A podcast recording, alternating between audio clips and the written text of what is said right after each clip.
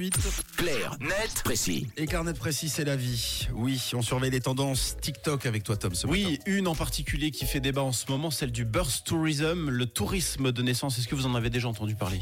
Bon alors là, Pas non, ça me dit rien. non. C'est une des ten- tendances du moment. Pour faire simple, le tourisme de naissance, c'est tout simplement le fait pour une femme de se rendre dans un autre pays que le sien pour accoucher et faire en sorte que son bébé, du coup, obtienne la double nationalité Ah. grâce au droit du sol. Et en ce moment, on en parle beaucoup parce qu'il y a énormément de, de femmes, de couples qui filment leur périple et le postent fièrement sur les réseaux sociaux avec le hashtag Birth Tourism, justement, qui totalise aujourd'hui 18 millions de vues sur TikTok. Donc il y a vraiment un engouement autour de ce concept.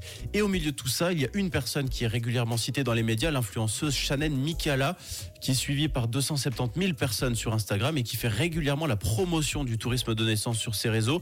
Elle propose même un guide droit du sol à sa communauté.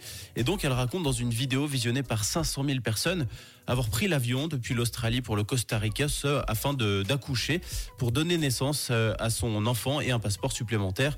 Elle parle carrément d'investissement pour sa famille, d'avenir de son enfant et des générations à venir. Et de- dis donc, donc il y a vraiment euh, une notion d'opportunité plus que de nécessité quoi. Exactement, et c'est typiquement ce qui fait bondir les anti-birth tourism, qui plus est dans le contexte actuel, le fait qu'il y a un côté cool lorsque les occidentaux, majoritairement blancs et riches, voyagent à l'étranger pour accoucher, mais que ça pose en revanche un problème lorsque ce sont les populations en détresse qui tentent le voyage inverse pour venir accoucher en Occident. Certains internautes se disent même choqués de cette euh, pratique. L'une d'entre elles, justement, commente ceci sous la publication de Shannon Michaela. Je cite, c'est fou que les blancs puissent faire de la publicité sur la façon d'avoir des bébés d'ancrage dans nos pays d'Amérique latine, mais dès que les latinos tentent d'entrer dans les pays blancs, ils se font tirer dessus à la frontière.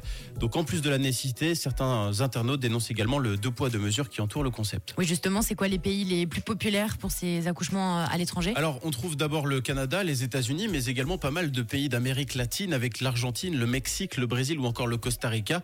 Oui, car ce qu'il faut préciser aussi, c'est que le but espéré par les Occidentaux qui vont accoucher à l'étranger, c'est pas seulement de donner une nationalité supplémentaire à leur enfant, mais aussi de récupérer un statut de résidence permanente. Et ça aussi, ça contribue à alimenter le débat. Oui, merci euh, Tom. Clarnet précis qui ne va pas accoucher mais qui part se coucher durant les fêtes.